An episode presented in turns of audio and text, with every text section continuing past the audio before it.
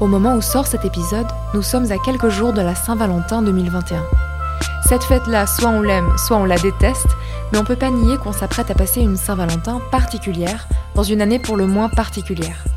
Parce que la pandémie a bien sûr aussi des effets sur les relations amoureuses, elle rend les dates presque impossibles, vous beaucoup de célibataires et des relations épistolaires sur un écran, constitue un obstacle aux nouvelles rencontres et oblige les couples à inventer une nouvelle routine, rythmée par le télétravail, l'organisation bouleversée et les mesures à suivre. Alors dans cet épisode enregistré par Zoom, on va parler du couple en temps de pandémie, des manières d'embellir la vie à deux même si on est tout le temps à la maison, et dédramatiser cette fameuse routine qui n'est pas forcément péjorative. Bref, on va parler solutions. Alors prenez une tasse de thé ou même une boîte de chocolat, parce qu'après tout c'est bientôt la Saint-Valentin, et on y va. Bienvenue dans Tout va bien, un podcast féminin pour adoucir le quotidien. Faut pas tuer les instants de bonheur, Valentine. La vie, c'est comme une boîte de chocolat. On ne sait jamais sur quoi on va tomber. Did I tell you how divinely and utterly happy I am? Cet épisode est présenté par Hélène Demester. Pour nous parler des relations amoureuses en temps de crise sanitaire, j'ai le plaisir d'accueillir Sandy Kaufman, coach de vie certifiée spécialisée en amour. Et notre intervenante est au bout du fil. Bonjour Sandy, merci d'être avec nous. Bonjour Hélène, merci pour l'invitation. Alors aujourd'hui, on va discuter de votre thème préféré, l'amour. Mais l'amour a une période complètement inédite. Et donc, ma première question, c'est quelles sont les répercussions de la pandémie sur les couples, d'après ce que vous constatez?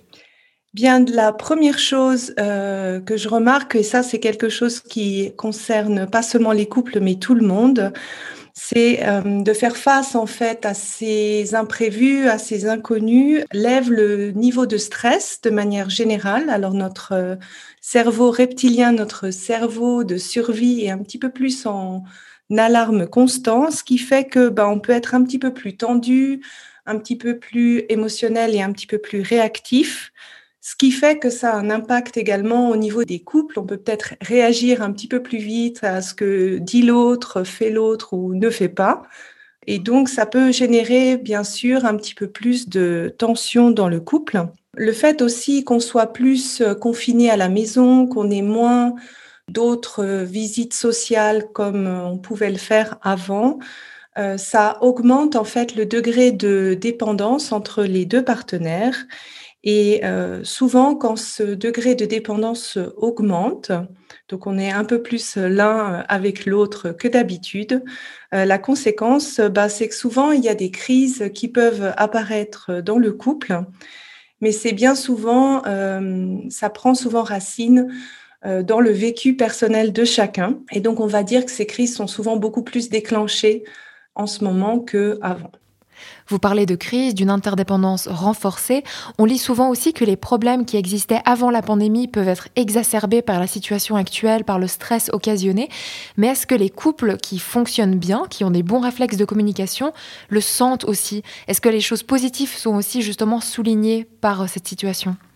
Euh, bah, le point positif, c'est que si on avait déjà euh, le moyen de, de, bien communiquer quand ça va ou que ça va pas, ben forcément il y a après un impact. Ça peut être que renforcé. Pour moi, les crises, c'est pas du tout quelque chose de mauvais. C'est au contraire euh, déjà un premier signe que chaque partenaire ne s'oublie pas totalement dans la relation. Mmh c'est aussi une opportunité d'approfondir l'amour entre les deux partenaires tout simplement parce que on arrive à comprendre un petit peu plus profondément comment l'autre fonctionne, quels sont aussi peut-être l'impact de son vécu d'avant euh, dans le couple actuel. Et ben, cet approfondissement de la connaissance de l'autre et puis aussi l'entraide qu'on peut euh, créer grâce à cette compréhension de l'autre, pour moi, ça, ça permet vraiment d'approfondir euh, l'amour qu'on peut avoir envers son partenaire. Le semi-confinement qu'on vit en ce moment rend vraiment difficile le fait d'organiser des dates, d'aller au restaurant avec son partenaire. Euh, comment est-ce qu'on fait pour s'assurer quand même des moments à deux privilégiés, par exemple en restant à la maison? Alors, euh, bah, je dirais déjà, on, peut euh, essayer de cultiver l'amour au quotidien en, se rappelant que ben, des petites attentions, je ne sais pas, ne serait-ce que préparer un petit café pour son bien-aimé ou avoir eu faire quelque chose qu'il apprécie euh, de manière quotidienne, ben, ça cultive l'amour, ça entretient l'amour. Donc, c'est pas obligé que ça soit des grands gestes, mais je pense que c'est la régularité des gestes qui fait la différence. On peut laisser place un peu à notre imagination. Moi, je dis toujours, c'est plus la qualité que la quantité.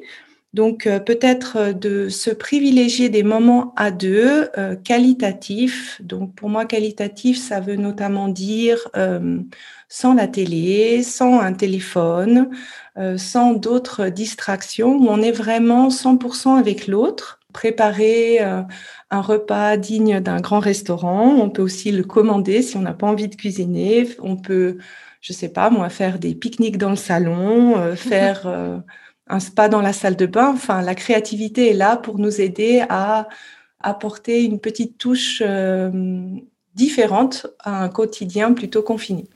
Est-ce qu'on peut dire que ça, c'est particulièrement important pour les personnes qui vivent ensemble, peut-être depuis plusieurs années, qu'ils aient des enfants euh, ou non d'ailleurs, et euh, qui puissent trouver des moments où ils ne sont pas seulement colocataires, partenaires de vie, mais aussi amoureux, où ils se consacrent à l'autre sans avoir la télé en bruit de fond ou euh, sans être en train de regarder la to-do list pour le lendemain, par exemple? Oui, exactement. Souvent, ce que je remarque, c'est qu'on le fait qu'on soit souvent ensemble, on se sent euh, obligé d'être ensemble en quantité. Alors que si on se donne vraiment le droit d'avoir, de se dire, ben, OK, quel est notre besoin d'avoir des moments de qualité ensemble? Alors pour certaines personnes, c'est une fois par semaine, pour d'autres, c'est deux fois par semaine seulement. Et de se dire, OK, dans ces une à deux fois par semaine ou, plus, selon euh, le besoin de chacun, de vraiment le faire qualitativement et puis les autres moments de se donner pleinement le droit que chacun fasse sa vie un petit peu de son côté. Et euh, je trouve qu'en faisant ça, ça enlève beaucoup de pression. Euh, moi, il y a un outil que j'utilise en fait avec euh, mon mari que je trouve très sympa, c'est les carnets qui s'appellent Save Your Love Date. Mhm. Donc, c'est des carnets qui proposent des rendez-vous, en fait, euh, une fois par mois à peu près, et qui nous invitent à nous poser des questions. Donc, c'est un peu des, questions de coaching sur euh, son couple. Euh, et je trouve que c'est un moyen très sympa de lancer le sujet pour une conversation qu'on n'aurait peut-être pas abordée naturellement chacun de son côté. Ça casse aussi peut-être un petit peu la routine, qui est une autre thématique qu'on entend très souvent, euh, surtout avec les mesures en place, la diminution des activités sociales, comme vous disiez avant. Mais est-ce qu'une routine comme ça, surtout en ce moment, est-ce que c'est forcément négatif? Parce qu'on se dit toujours, oh non, on s'inquiète un peu en fait, qui est cette routine. Et c'est peut-être pas si péjoratif que ça. Alors, la routine, elle est inévitable euh, parce que c'est tout simplement une euh, accoutumance physiologique à l'autre. Euh, ce qu'on ressent souvent par passion, en fait, c'est une, production d'un petit cocktail hormonal que l'on a quand on n'habite pas encore avec la, personne. Et donc, à chaque fois qu'on voit cette personne, on, ressent une joie, etc.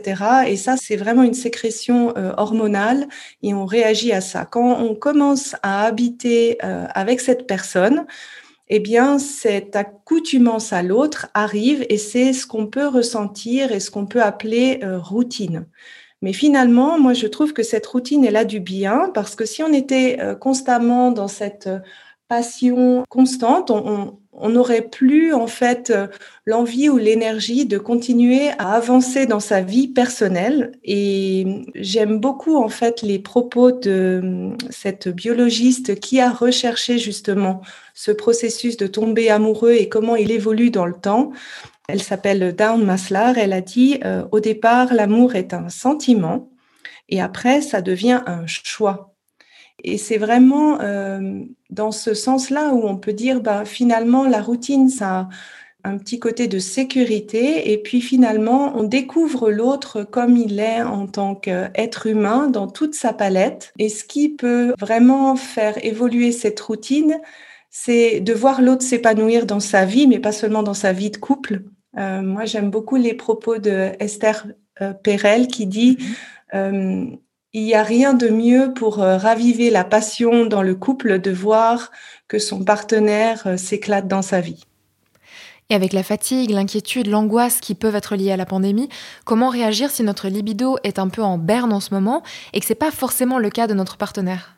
Je pense que dans ce, cette période un petit peu de, de semi-confinement, de pandémie, ce qui peut beaucoup influencer déjà la, la libido de chacun, c'est notre propre euh, réaction face à l'inconnu face à peut-être euh, aux changements constants qu'on voit à chaque fois, on a des nouvelles mesures qui arrivent presque euh, chaque mmh. semaine, chaque deux semaines.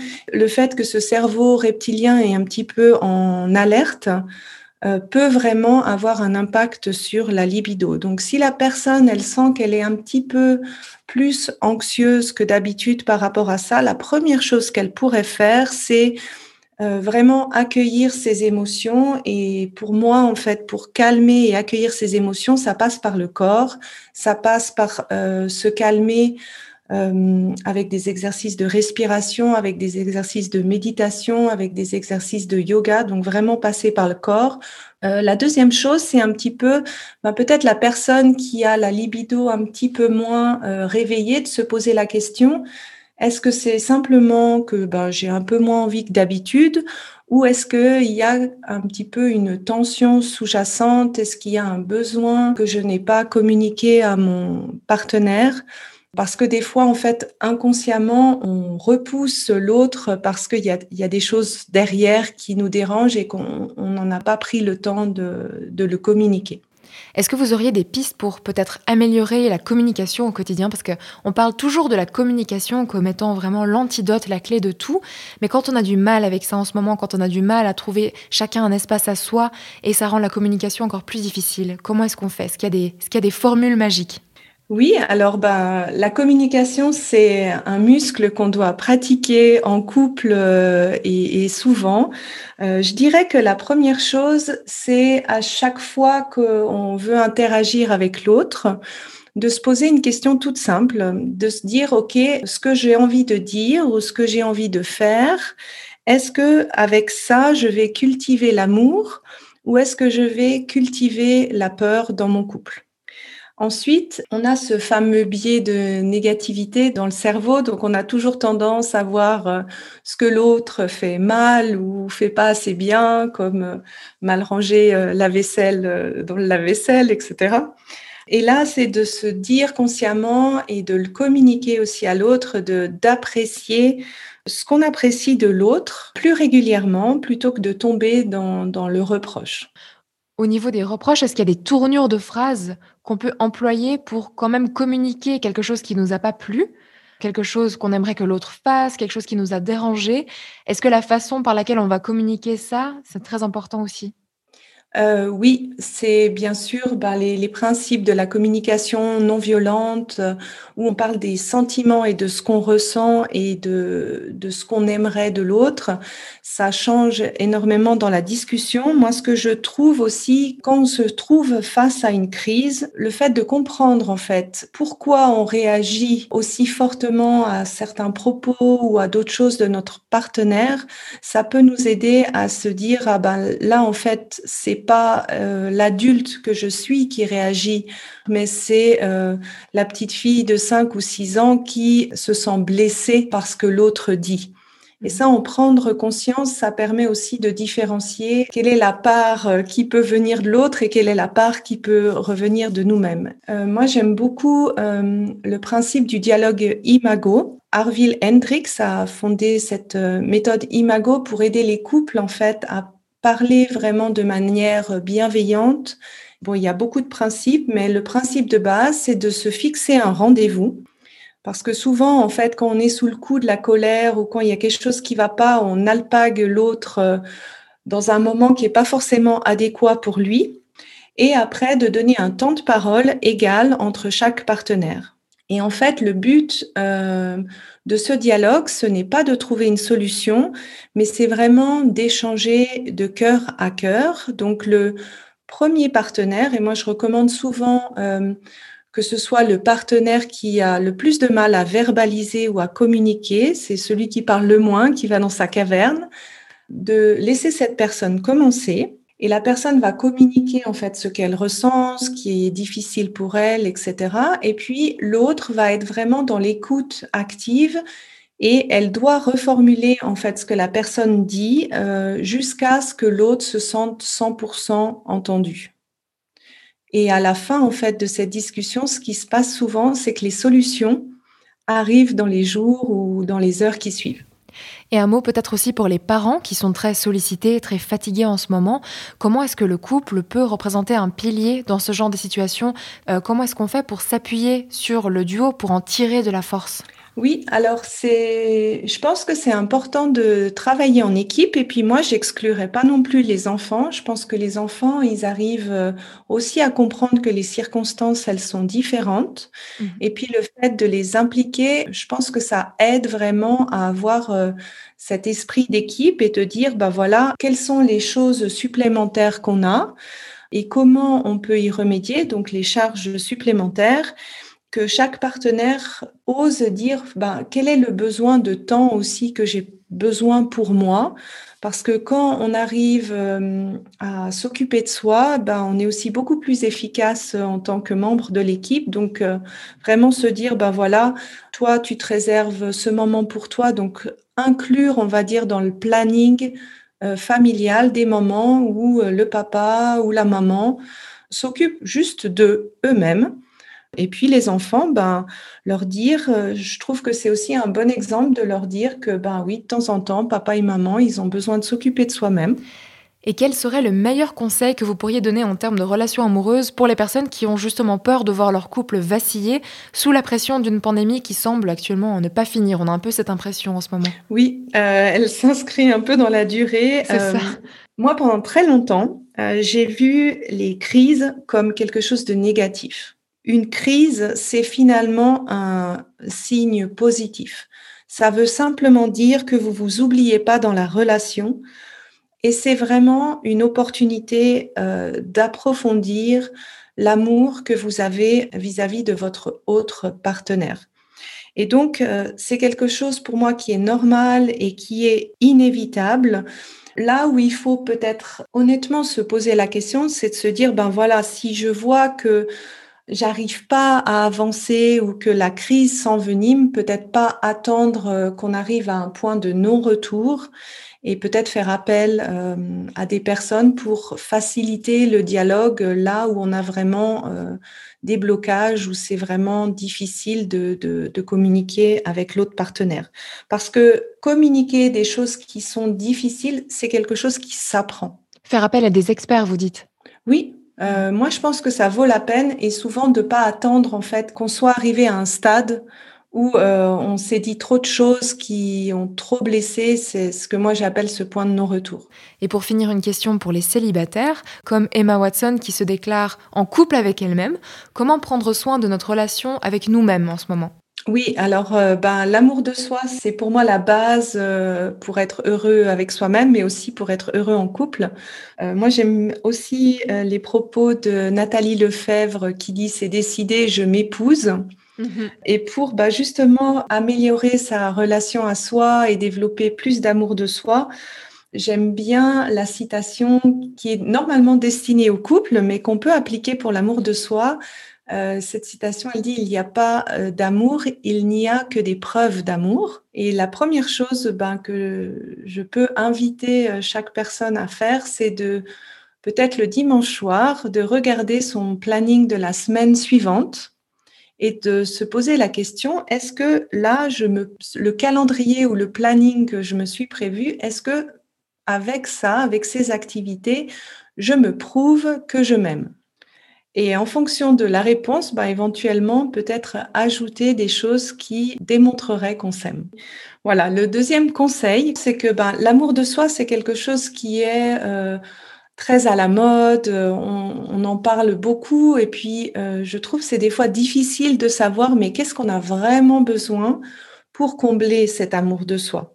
Ma proposition pour ça, c'est de se dire, euh, d'observer en fait les peurs qu'on a vis-à-vis -vis des autres donc, par exemple, si on a peur euh, d'être mal jugé, si on a peur euh, d'être abandonné, si on a peur d'être rejeté, en fait, les peurs qu'on peut avoir vis-à-vis des autres, et euh, de retourner la même question vis-à-vis de nous-mêmes en se disant, mais si j'ai peur d'être rejeté, dans quel cas je me rejette moi-même?